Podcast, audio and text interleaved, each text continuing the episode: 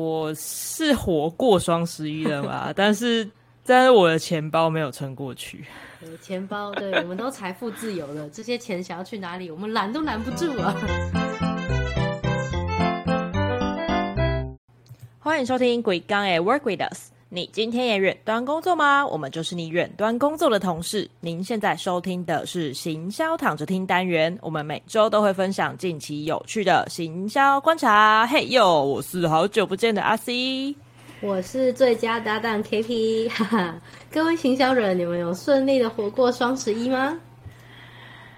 我是活过双十一了嘛，但是。但是我的钱包没有撑过去。钱包，对，我们都财富自由了，这些钱想要去哪里，我们拦都拦不住啊！没有办法，他们是自由的灵魂。对，没关系啦，没有什么事情是吃火锅不能解决的事情。如果有的话，那我们就来吃个一百一十锅吧。好，进直接进到我们第一个案例，一百一十锅。第第一个案例是来自于全联的一百一十款名锅富翁。我刚刚看到的时候，其实我觉得看到东西南北锅，我就已经觉得看起来很饱了。嗯，对，第一个火锅，第二个鸳鸯锅，那冰丝锅，然后东西南北锅，哇，一次吃四锅，已经觉得很饱了。但是我看看看看着看着之后呢，我发现，哎，其实好像到了第十八锅之后就没有办法涮肉了耶。没有，我觉得到最后，因为它总共有一百一十锅，这一百一十锅呢，基本上就是把一个圆形的火锅切成一百一十等份。所以数字是几，就是切切成几等份。嗯，说真的啦，我在看这个的时候，没有反而没有想到火锅能不能吃的问题。我想到的是做这张做这个贴文的图也太辛苦了吧？它就是无限的剪裁遮色片，这样对。但其实我根本看不完，我看到六十耳顺锅我就累了。你还有看到六十耳顺，我连我连四十不惑都没有看到。哎，竟然！我看到后来就觉得好腻哦！天哪，就是这一篇全年的贴文，他讲的是一百一十种火锅嘛，他就做了一百一十张图。可是，可是我就没有感觉到这这一百一十个火锅各自的特色啊！我只有看到那一行字，然后他没有戳到我的笑点，所以我就放弃了。也是，而且就是对我们这种设计师来说，就一直在想说这张图要怎么做，越想越累。但是我们下面的这个案例就没有怎么做图喽，但是火力超强，真的。这个案例呢，它的重点不在图，这是来自博客来的一篇贴文。然后它是它是作为一个工作状态的占卜。这这个占卜要怎么做呢？就是拿起你手边最近的那一本书，翻到第一百一十一页，然后看上面的第一句。呃，这篇贴文的每一张图都是博客来。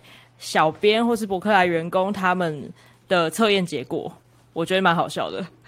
哦，那你有翻出来？你有你有去你有翻翻看吗？我有马上去翻我手边的一本书，然后我的这本书叫做《仁慈》，人类的人，然后呃，慈爱的慈。那是我翻出来的第一百一十一页的第一行字是。里头所有人对抗所有人，有着典型的那种污秽、野蛮又短暂的关系。什么？你想说什么？发生了什么事情吗？那我来看看我的第一百一十一页的第一句话是什么。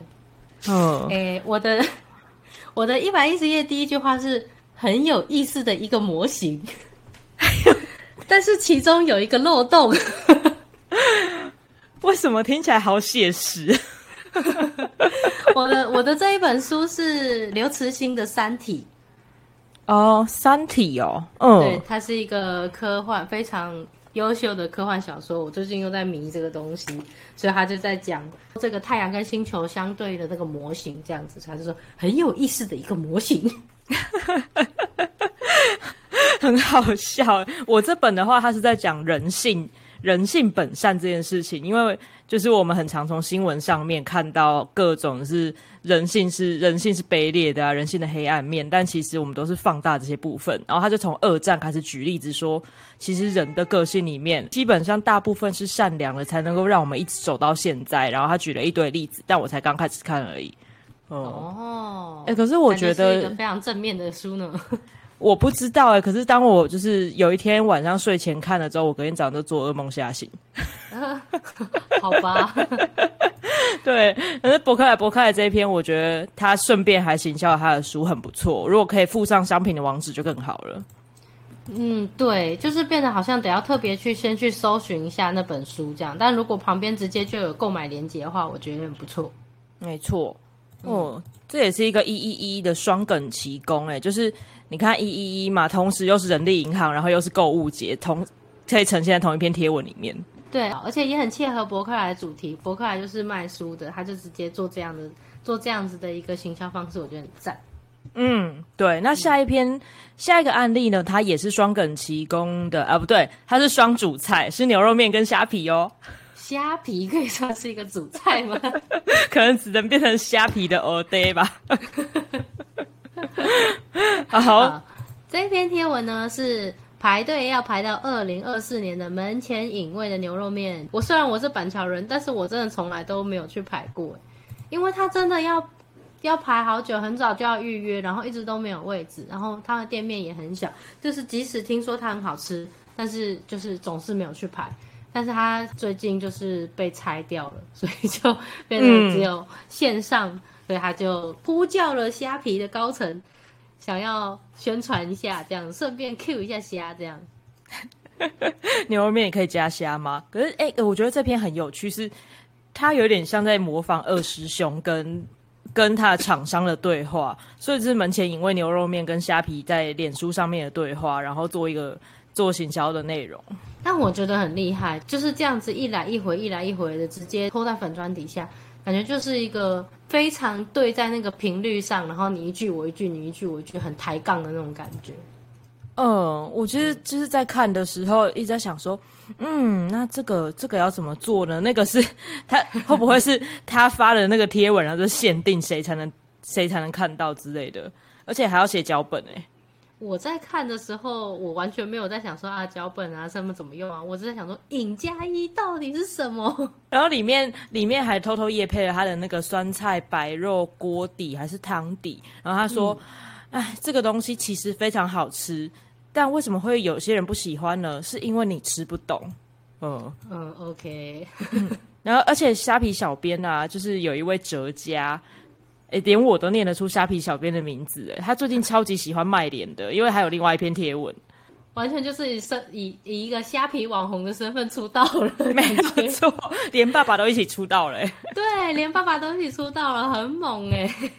那一篇贴文是就是那个虾皮小编哲家的爸爸。的自拍照片，也就是说要从你的下巴往上拍的那种自拍照，然后里面在讲说，我觉得我儿子最近怪怪的，那就是他到底发生了什么事情呢？然后开始从以前的历史讲到现在，是说再跟大家说，请大家支持一下我儿子，让他的那个业绩可以达可以达标，这样子就是然后请大家一一多买点东西，我觉得这篇也很烦对，而且他的搭配那个自拍真的很棒。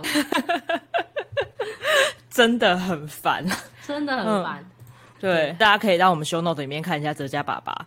然后我下一个呢，我们就来进一下广告吧。好的，我们下一个案例呢是在讲广告影片拍摄的前置沟通流程，这是一篇非常实用性的贴文。不过呢，大家如果点开 show note 连接的话，可能要加入一下社群动的那个呃脸书社团，才有办法看到这篇贴文。不过加加进去，你绝对不会后悔的。这篇写贴文的人呢，他是一个叫 Studio Twenty Four 二四影像的创办人陈冠伦所分享的。他在跟大家讲说，诶，当你要拍广告影片的时候，你的前置会经过哪些沟通的流程？然后每一个流程里面大概有哪些东西要注意？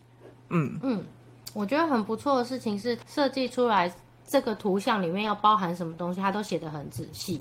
这个东西真的就是你定的越细致，你的影片就越不会歪掉，因为它就会跟你的你你想象的东西是一模一样的。真的，而且因为其实我从来都没有参与过，呃，就是广告拍摄的前置，我都是做纯动画的，所以这一篇对我来讲其实帮助也很大。嗯，对啊，因为像这样的想象具象化，你不论是在跟设计团队沟通，或是在跟案主沟通，都很好用。所以我觉得，其实对小编来说也是一个很不错的。我的猫今天很有存在感，他应该蛮同意的吧？对，就是说，如果要我，如果我要当广告明星的话，你的拍摄规模也要定的细致一点啊，这样才不会歪掉哦。所以我们下一个范例呢，就是一个非常良好的歪掉的范例。是。对，好，下一篇，就算不是双十一，你也还是单身啊。太过分了。对，好，这篇是来自特利屋 DIY 轻松玩家的粉砖贴文。他说，双十一想要脱单，你就只好靠这波了。那他是他的主题其实是用交友软体，然后是一个互动性的贴文，所以在首图下面还有三张图可以点进去。他问说，如果你在交友软体上滑到这三个男生，你会想要认识谁呢？那这三张下面的三张图都是不一样的选项，而且都分别有三个 hashtag。第一个是阳光型男，默默守护，想要照亮你；第二个是潮到出水；第三个是性感马达，还有人称打桩机。但是呢，它毕竟是特例屋嘛，所以就是其实这是有联想的。对它其实它的这三个 hashtag 都是分别指都都指向了一个产品，这样，所以这三张图的九个 hashtag 就是分别指向了三个产品。没错，这这但是我我觉得这个稍微联想上稍微有一点点迂回。不过大家大家可以点进去，在点进去之前，你先猜猜看到底会是什么商品？对我自己猜的时候，发现跟我想的完全不一样，都不是我以为的那个商品。我完全只有想要点进去看这三个男生的照片。底下的留言大家都是这样说：我要看到他们三个在一起，说小孩子才做选择什么什么的。然后特利乌自己还说情况变得难以理解。对，还有难上加难，知难而上，知难而上吗？只好把三个人的联络方式都给你。所以我觉得这一篇有一点设计可以改变的，就是因为在贴文里面看不到三个人的的照片，然后点进去商品页也看不到，所以小编必须要一个一个留言回复，然后把三个人的照片都贴出来。我觉得小编有点辛苦。但就是要这样迂回啊，才有那种爱在暧昧不明时的感觉吧。好好，对，只要有人体打桩机这个东西，就没有在暧昧不明了。这个非常的直白呢。没错。好，我们看完人体打桩机够生猛吧？那我们再来看另外一个一样很生猛又很新鲜的高雄的菜市场。呼呼。生猛有趣的菜市场夜生活，这篇来自 Heaven Raven 的那个 Instagram 账号。Heaven Raven 他因呃，他是一个在讲就是潮流时尚相关内容的的那个媒体。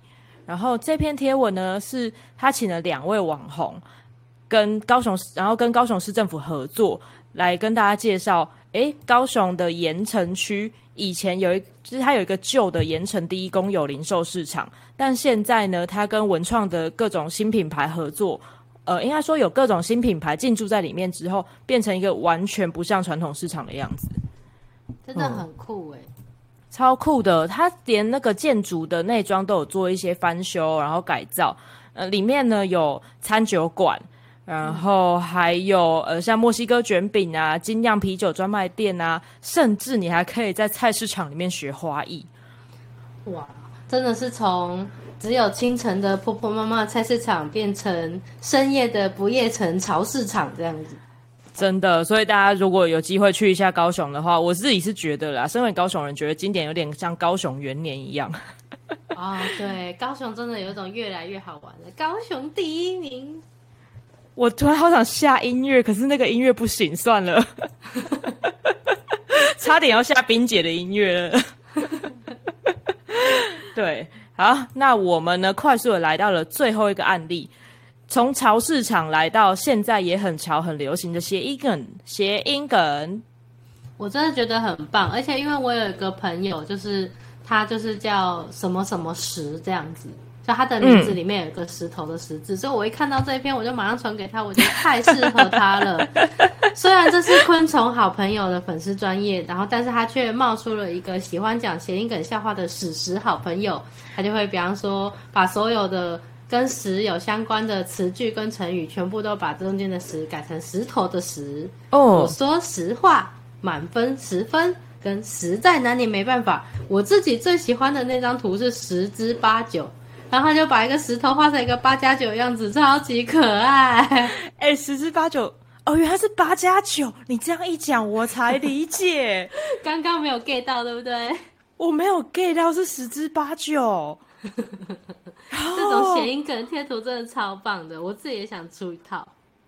哎，我也好想画，而且而且才才说想要贴图，他的留言里面就说，哎，已经做好了，我可以在这边买，附上链接。